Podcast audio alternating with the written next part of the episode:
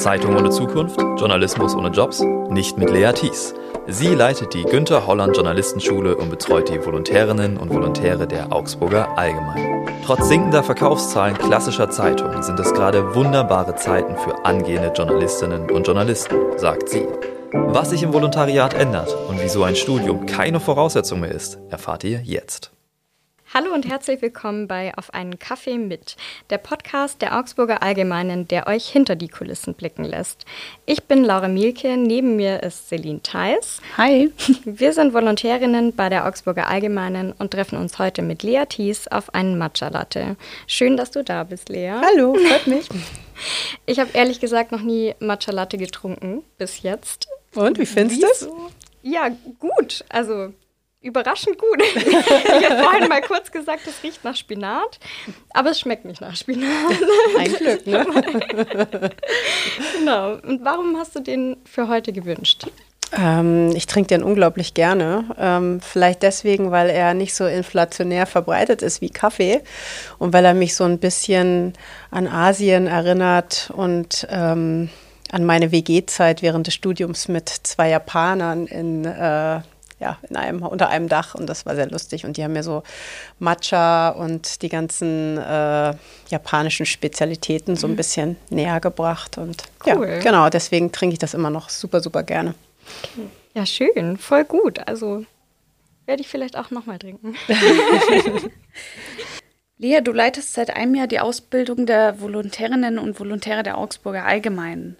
Wie, wie ist es überhaupt dazu gekommen?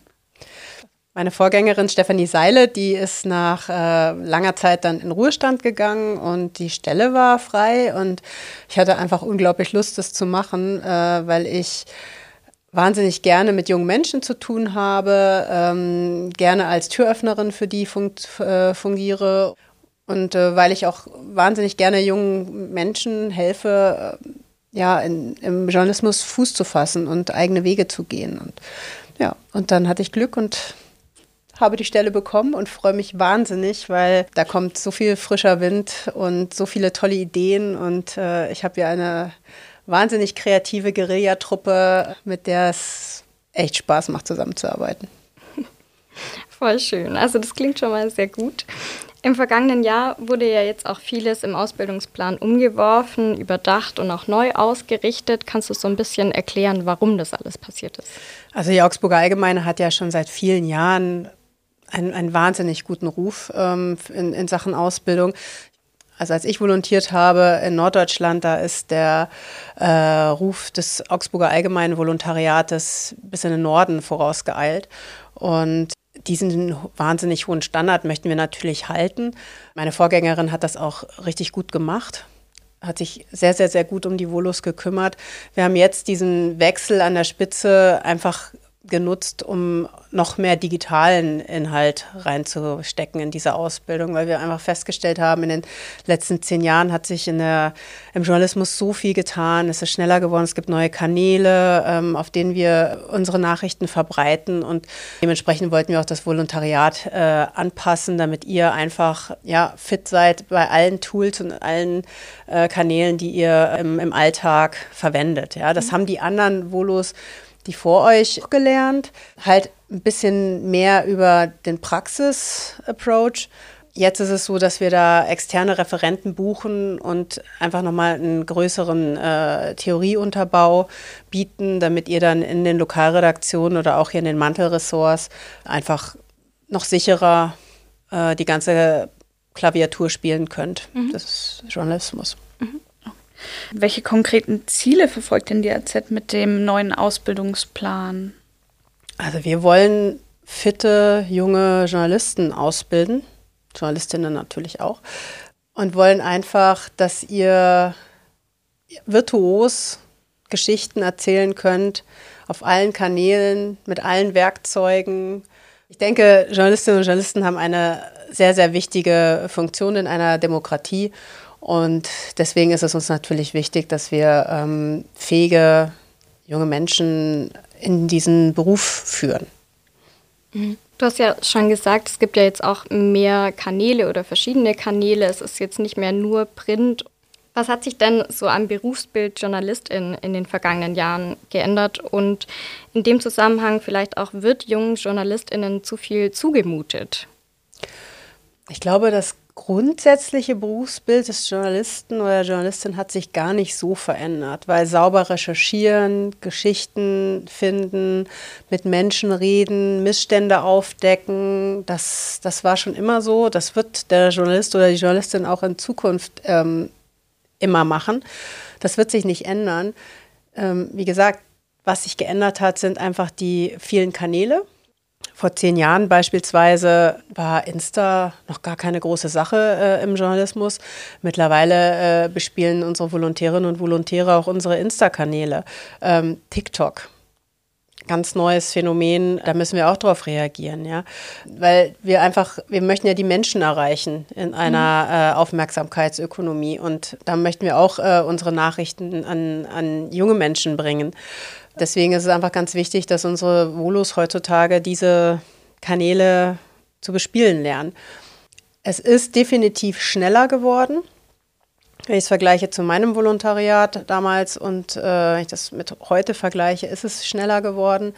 Allein durch, das, äh, durch die, die äh, Digitalbeiträge. Ich meine, früher war es so, da hattest du einen Redaktionsschluss um 19 Uhr, den musstest du halten. Wenn nicht, gab es mega Ärger mit dem Druckereichef.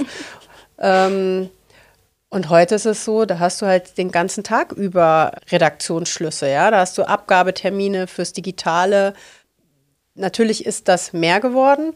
Und ja, der Druck ist meines, meiner Meinung nach auch anders, weil, mhm. weil die Taktung enger ist. Auf der anderen Seite ist das äh, Schöne am Internet auch, dass da auch niederschwelligere Beiträge gesendet werden oder ähm, veröffentlicht werden können. Ja? Also die dann beispielsweise nicht so eine Wucht haben wie eine Seite 3, die natürlich mit einer ganz anderen, äh, mit einem ganz anderen Konzept geschrieben wird und einer ganz anderen Dramaturgie, als äh, wenn ich jetzt zum Beispiel eine ähm, äh, eine Insta-Story mache. Ja? Also das ist von, einer, von einem Arbeitsaufwand ein unterschiedlicher. Ja? Also eine Seite 3 schreibt man jetzt nicht in einer halben Stunde runter in der Regel. So ein, so ein Insta-Reel, der ist viel spielerischer eigentlich. Ja? Ähm, da kann man sich mehr ausprobieren und der erreicht natürlich eine andere Zielgruppe und, äh, und der versendet sich dann irgendwann auch mal wieder. Der bleibt zwar im Internet, aber es ist was anderes, wenn etwas schwarz auf weiß da steht und äh, sowas auf Papier, das nehmen die Leute noch anders wahr. Ja? Wenn etwas auf Papier in der Hand gehalten wird und gelesen, das hat für viele Menschen in unserem Verbreitungsgebiet einfach noch eine, eine andere Wertung als jetzt ein Text, der ihnen übers Handy oder über, äh, über ein iPad oder den Computer irgendwie ins Haus kommt. Mhm. Noch, es wird sich wahrscheinlich auch ändern, aber dieses Papier ist schon gerade für ältere Menschen noch eine ziemliche ja, Nummer. Mhm.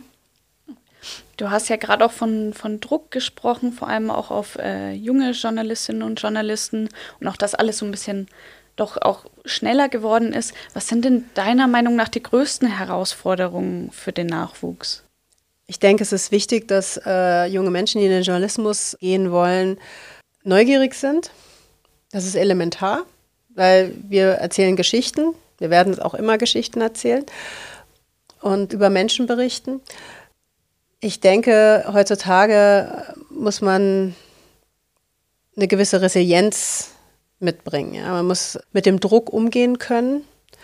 Und äh, wenn man nicht Multitasking arbeiten kann, dann ist dieser Beruf im normalen Journalismus, denke ich mal, nicht der optimale für diese Person. Es, es ist einfach, es war schon immer ein stressiger Job. Es wird auch immer ein stressiger Job bleiben. Es ist auch rauer geworden. Also meiner Meinung nach seit, ähm, seit ein paar Jahren ist einfach der Ton, auch äh, wenn man das über Social Media mitkommt, äh, mitbekommt, von der, der von Leserinnen und Lesern oder Menschen, die uns schreiben, gesendet wird, der ist einfach wesentlich unfreundlicher zum Teil. Also es sind auch viele dabei, die sich wahnsinnig freuen über äh, unsere Arbeit, aber es gibt auch Beschimpfungen. Das ist auch wichtig, dass die jungen Menschen damit leben können, die diesen Job machen. Das lässt sich nicht mehr wegdeklinieren. Ich denke, unsere Aufgabe ist es als Ausbilderredaktion auch den jungen Menschen zu helfen, mit dem Druck umzugehen, auch so äh, negativen Rückmeldungen. Also das machen wir auch in der, in der Journalismusausbildung im Volontariat. Ist es auch sind das einzige einzelne Module, wo wir den den Volus einfach dann zeigen, wie sie einfach Beschimpfungen von sich weghalten können, wie sie quasi mit diesem Druck besser umgehen können, wie sie äh, Ruhephasen für sich schaffen können. Das ist uns sehr, sehr wichtig, weil wir wollen ja auch nicht, dass da, wir wollen ja, dass es für die auch ein, ein schöner Job ist. Und äh, ich finde, das ist einer der schönsten Berufe der Welt. Also es gibt kaum einen, der so abwechslungsreich ist und so interessant und so, man so viele Menschen kennenlernt und jeden Tag was Neues. Also ich habe mich in über 20 Jahren noch nicht einen Tag gelangweilt in diesem Beruf. Also, also von daher Gratulation, ihr habt die richtige Entscheidung getroffen. ja. Aber weil du gesagt hast, ob denen zu viel, ob denen zu viel ähm, zugemutet wird, den, den Volus, das hattest du ja vorhin gefragt, Laura. Ich denke nicht, weil ich finde, wir müssen ja auch mit der Zeit gehen. Und äh, wir haben Social Media jetzt nicht erfunden. Und ich finde, das ist eine wunderbare Möglichkeit, andere, anders die Geschichten zu erzählen, das Storytelling mal ganz neu anzugehen, mal neue Dinge auszuprobieren. Und von daher finde ich eigentlich, dass es wirklich wunderbare Zeiten sind. Also es gab noch nie so viele unterschiedliche Kanäle, um, äh, um Geschichten, um Nachrichten zu publizieren. Und, äh, und es macht auch große Freude, wenn ich sehe, wie, wie gerne ihr die auch bespielt und wie gerne ihr das ausprobiert und euch da auch traut. Das finde ich, äh, ja, das ist wirklich toll. In deinem LinkedIn-Profil bezeichnest du dich als äh, Generation Z-Supporterin. Erklär doch mal, warum dir das so wichtig ist, dass du es sogar in dein LinkedIn-Profil schreibst. Ich finde, wir, sagen wir mal, in Anführungsstrichen Alten können wahnsinnig viel von, von, der, von euch Jungen lernen. Und ich finde es wichtig, wenn, wenn ihr, wenn eure Generation in ein Unternehmen kommt, dass ihr die Dinge, die schon ganz lange an Strukturen etabliert sind, einfach mal hinterfragt, weil ihr wisst ja gar nicht, wie das so entstanden ist. Und manchmal ist es, manchmal sieht man ja, wenn man im Wald steht, den Wald vor lauter Bäumen nicht. Und ich finde es immer wichtig, wenn Leute von außen kommen und einfach mal sagen, aber guck mal, da ist die Buche, da ist die Eiche. Und ich finde es total wichtig, dass ihr Impulse gebt, auch in die Redaktion. Ich finde es auch mutig von der Generation Z, dass die einfach auch mal sagt, was sie findet, dass nicht so optimal läuft, also generell draußen äh, in der Wirtschaft, ähm, dass die dass die sagen, wir wollen teilhaben, wir wollen mitsprechen. Warum sollen wir denn, nur weil wir die Jüngsten sind, äh, warum sollen wir denn nicht mitreden? Ja, also ich finde das absolut richtig, dass die äh, das einfordern. Und von daher bin ich da wirklich gerne eine Unterstützerin und mache die Tür auf oder sorge dafür hier im Unternehmen auch, dass, dass die Volos ähm, gehört werden, dass sie an die richtigen Menschen kommen, weil ich glaube, die Verbindung aus meiner Generation jetzt, also ich bin Mitte 40, ich kenne das Haus hier, ich kenne die Menschen, ich kenne euch als die Jungen und ich glaube, wenn wir alle zusammenarbeiten und uns gut austauschen, dann ist das ein Mega-Gewinn für das ganze Unternehmen. Eure neuen Impulse und Ideen, unsere Erfahrungen. Ich denke, das ist ein, ein wunderbarer Cocktail oder äh, ein, eine wunderbare Melange. Jetzt wird uns ja aber auch zum Beispiel oftmals äh, vorgeworfen, irgendwie arbeitsfaul zu sein. Also nicht uns, sondern der ganzen Generation quasi stellvertretend. Und dass wir sehr viel auf die berüchtigte Work-Life-Balance achten. Das sind so Themen wie die Vier-Tage-Woche oder mehr Urlaubstage, keine Ahnung. Ähm, wie ist das denn auch vielleicht auch vereinbar mit unserem Beruf, der ja doch eher stressig ist, auch oft, der viel Druck beinhaltet. Wie geht das dann zusammen? Also ich finde das Generation Z-Bashing, was da zum Teil stattfindet, äh, auch gerne auf LinkedIn, äh, finde ich unterirdisch. Also finde ich ganz, ganz schlimm, weil das ja auch bedeutet, dass da jemand gar nicht gehört werden soll. Also finde ich ganz, ganz falsch. Ich finde, eure Generation hat schon in, in der Hinsicht mit der Work-Life-Balance äh, recht, weil ich meine, man hat ja gesehen, was wir hier in meiner Generation zum Teil betrieben haben. Ja, äh, das Thema Burnout kommt mir manchmal so vor, als hätte irgendwie Generation X das erfunden. Also zumindest ist es in den letzten Jahren massiv, äh, sind die Menschen in, immer häufiger in den Burnout gerutscht. Ja, das zeigt ja auch, dass da eine Work-Life-Balance zum Teil nicht richtig stattfand. Ja, ich denke gerade in so stressigen Berufen wie äh, dem eines Journalisten oder einer Journalistin ist es elementar, dass man Ruhephasen einbaut. Ja, äh, es geht hoch her, man hat irgendwie eine, eine wichtige Geschichte, man man arbeitet mehr das passiert immer wieder. Ich weiß nicht, ich, die Zahl der Theaterkarten, die verfallen sind, weil ich abends noch irgendwie spontan was passiert ist, die äh, kann ich nicht mehr, mehr an zwei mhm. Händen abzählen. Aber das macht es ja auch so spannend auf der einen Seite. Aber es ist auch wichtig, dass wir gerade in der heutigen Zeit einfach auch auf unser, unsere Psyche achten und einem anstrengenden Einsatz einfach auch mal sagen, gut, und jetzt nehme ich mal Zeit für mich und jetzt mache ich mal etwas, was mir gut tut, wo ich mal auf andere Gedanken komme. Ich gehe laufen oder äh, ich spiele Saxophon oder ähm, ich äh, mache mit meiner Familie etwas Schönes, ja, weil es bringt ja nichts, wenn wir uns alle aufbrennen.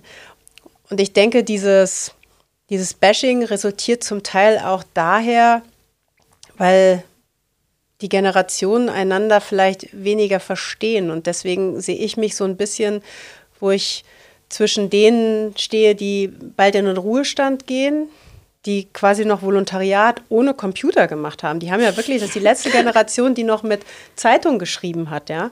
Das hatte ich auch nicht mal mehr. Nee. Also ich war, ich bin schon das erste Computerkit in der Redaktion. Aber zwischen denen möchte ich irgendwie den Dialog herstellen und euch, ja, dass man einfach sieht, die Zeiten haben sich geändert, ja. Mhm. Man kann die beiden Volontariate nicht mehr miteinander vergleichen. Damals hat vielleicht ein Volo drei Gemeinderäte betreut, hat aber am nächsten Tag alle Zeit der Welt gehabt, den Text auch zu schreiben und hatte nicht schon um zwölf eine Deadline und musste mhm. auch keine Bildergalerie dazu machen oder noch einen Insta-Post oder sowas, ja.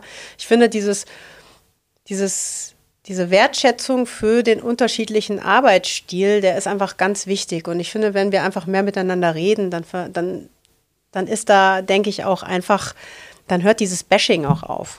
Weil ihr seid überhaupt nicht faul, also ihr wohl schon gar nicht. Und die, äh, die äh, andere Generation, die anderen eurer Generation sind es auch nicht automatisch, nur weil sie Generation Zettler sind. Natürlich mhm. gibt es in jeder Generation, in meiner auch irgendwie äh, Faulpelze, aber ähm, ja, äh, ich finde, wir müssen einfach mehr darüber reden, äh, was die Bedürfnisse sind, was die Rahmenbedingungen sind äh, und was vor allem die Talente der einzelnen Menschen sind. Ich sage immer den Kolleginnen und Kollegen, die jetzt vielleicht ein bisschen älter sind und jetzt nicht virtuos wie ihr. Wenn ihr aufsteht, habt ihr in der Regel schon 20 Nachrichten, Pop-ups oder sowas auf eurem Handy. Hatten die damals im Volontariat übrigens auch nicht.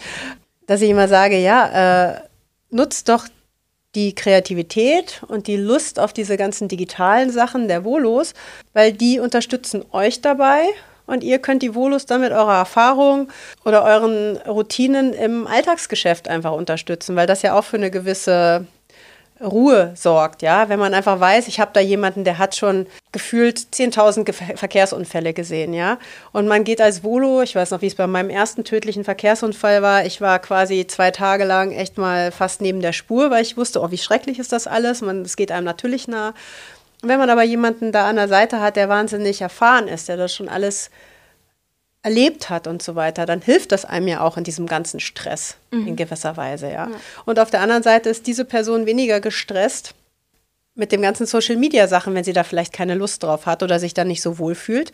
Wenn sie einfach weiß, da ist jemand, der hat da Lust drauf, der hat den richtigen Ton, der hat den Witz dazu, der weiß, wie man eine, eine Geschichte äh, digital so erzählt. Ich denke, das ist ein Win-Win für alle Seiten. Mhm. Du hast ja auch gerade davon gesprochen, dass man quasi die, das Volontariat von vor 20 Jahren jetzt nicht mehr unbedingt mit dem heute vergleichen kann. Beziehungsweise, dass sich da super viel geändert hat.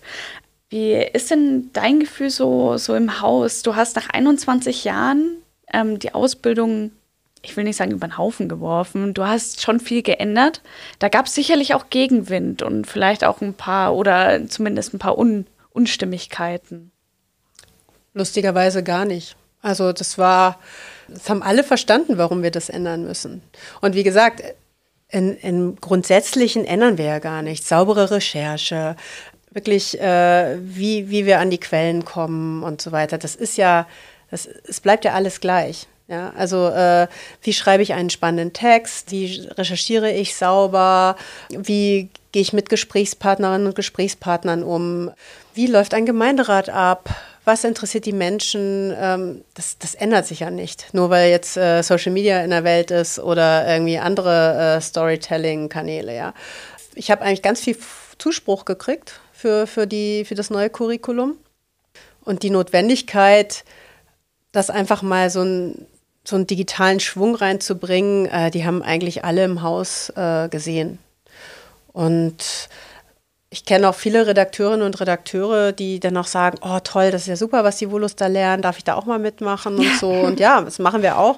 Zum Beispiel Thema Faktencheck, da haben wir, äh, da arbeiten wir mit der DPA zusammen, der äh, Leiter der Verifikation der DPA, der Stefan Voss, der gibt für die Volus jetzt Faktencheck-Seminare, wie sie gerade im Internet Nachrichten auf ihre Richtigkeit überprüfen können.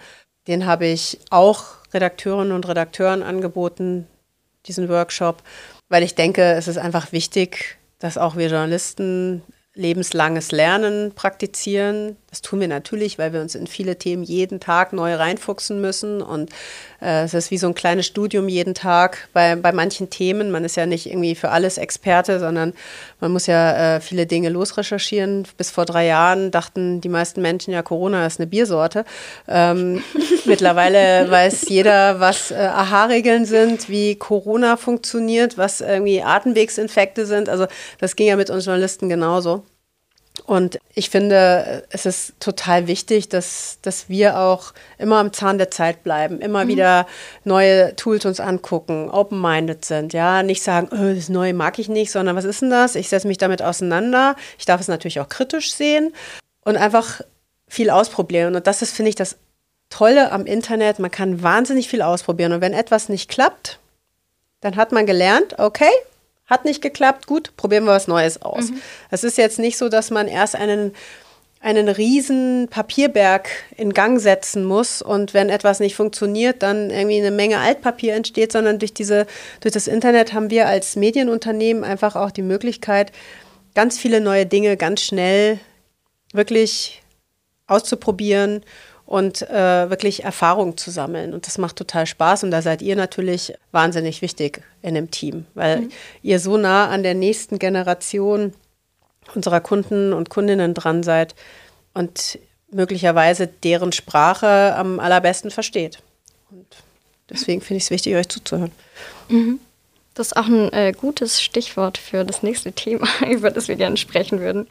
Aktuell liest und hört man vor allem in so Medienmagazinen, generell in der Medienbubble, dass Journalismus wenig divers ist, ein bisschen zu elitär vielleicht, dass man eben die Themen, die ähm, auch marginalisierte Gruppen betreffen, nicht ganz so gut vielleicht angehen kann. Ähm, ja, jetzt wollten wir einfach mal wissen, wie siehst du das und wie kann sich das bei uns im Haus auch noch ändern? Es ist mir total wichtig, dass unser journalistischer Nachwuchs diverser wird, nicht nur aus bildungsnahen Schichten kommt. Ich möchte auch Kindern, äh, deren Eltern jetzt nicht viel Leser sind, äh, die Möglichkeit eröffnen, im Journalismus Fuß zu fassen und die zu fördern. Unser Problem ist ein bisschen, wie kommen wir an diese Menschen ran? Ja, wir haben jetzt in die äh, Ausschreibung, zum Beispiel die Stellenausschreibung, auch den Hinweis mit aufgenommen, dass wir auch an Bewerberinnen mit divers kulturellem Hintergrund äh, interessiert sind, beispielsweise. Das ist einfach, um zu zeigen, ja, ihr seid im vorherigen Text auch schon angesprochen, aber wir sagen es jetzt nochmal explizit. Ne? Also wir sind da open-minded. Wir sind eine, eine liberale Redaktion. Wir freuen uns über, über Input von von Menschen aus, aus anderen Kulturen, mit anderen sozialen Entwicklungen. Das ist uns wirklich wichtig, aber es ist unglaublich schwer, an, an diese Menschen ranzukommen. Ich netzwerke diesbezüglich aber äh, schon stark, spreche, spreche da mit Menschen aus anderen Kulturkreisen und mit Menschen, die da Netzwerke haben, damit wir ja einfach diverser werden. Aber mhm. das geht halt nicht von heute auf morgen, denke ich mal. Mhm. Also es liegt auf jeden Fall nicht daran, dass wir das nicht wollen. Ja, wir wollen mhm. auf jeden Fall, dass die Menschen zu uns kommen, dass wir diverser werden. Ich denke, wir müssen einfach lauter trommeln, mhm. okay. dass die uns auch hören. Und wie ist es dann, also braucht man dann weiterhin ein Studium, um das Volontariat hier zu machen? Nein, das habe ich gestrichen, weil ich denke, ein Studium macht einen Menschen nicht automatisch zum besseren Journalisten oder zur besseren Journalistin. Mhm.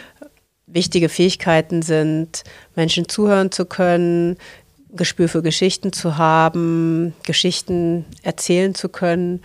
Es ist interessant, wenn man sich in einem Studium in ein Thema reingefuchst hat, aber man kann auch ohne Studium guter Journalist oder gute Journalistin werden. Ich habe auch ursprünglich ohne Studium angefangen. Ich habe gleich nach dem Abitur volontiert und äh, habe dann erst später, weil ich einfach Lust drauf hatte, noch ein Studium eingelegt. Aber ähm, es geht ohne. Und nachdem viele Menschen aus bildungsnahen Schichten, für die ist ein Studium normal. Und für Kinder, die jetzt vielleicht nicht aus bildungsnahen Schichten kommen, würde dieses Studium eine große Hürde sein. Mhm. Und äh, ich finde, da vergeben wir viel zu viel Potenzial, an gute Geschichtenerzähler zu kommen, weil wir die durch so ein Studium einfach in die Tür versperren. Mhm. Und ich denke, ähm, da gibt es einfach viele junge Menschen, die möglicherweise tolle Journalistinnen oder Journalisten sind. Und ich möchte jungen Menschen, die nicht studiert haben, einfach die Tür öffnen und zeigen, kommt her, ihr könnt auch Journalistinnen und Journalisten werden ohne Studium. Ich habe neulich mit der äh, Investigativreporterin Isabel Bär gesprochen, die auch ohne Studium äh, eine herausragende Journalistin geworden ist. Und die hat mich auch nochmal bestätigt in unserem Schritt, macht die Tür auf für, mhm. für junge Menschen, die Lust haben, Geschichten zu erzählen, die Typen sind, die mutig sind, die Journalisten und äh, Journalistinnen werden wollen. Und das Studium ist wirklich zweitrangig. Mhm. Ja, schön. Okay, dann haben wir jetzt zum Schluss noch eine Quickfire-Runde für mhm. dich. Celine stellt dir fünf Entweder-Oder-Fragen, die du dann aus dem Bauch raus beantworten sollst. Selber kochen oder liefern lassen? Selber kochen. Ich koche sehr gern. Gen Z oder Boomer? Beides. Print oder online? Beides. Lokal oder überregional? Es wird ja langweilig, wenn ich jetzt schon wieder beides sage. Ähm, ich finde, hat beides seine Berechtigung. Äh, mein Herz schlägt aber besonders fürs Lokale, weil wir da näher an den Menschen dran sind. Riegele oder Polaner Spezi? Riegele natürlich. Augsburger. Die haben es ja schließlich erfunden. Sagen Sie. Sagen Sie. Sagt jeder. Gut, dann vielen Dank, dass du da warst, Lea. Vielen Dank an euch fürs Zuhören und hoffentlich bis zum nächsten Mal bei Auf einen Kaffee mit. Danke euch. Ihr möchtet noch mehr Personen kennenlernen, die täglich recherchieren, Artikel schreiben oder die Redaktion leiten? Dann abonniert unseren Podcast und verpasst keine weitere Folge. Alle zwei Wochen erscheint eine neue Episode auf der Website der Augsburger Allgemeinen und allen bekannten Podcast-Plattformen.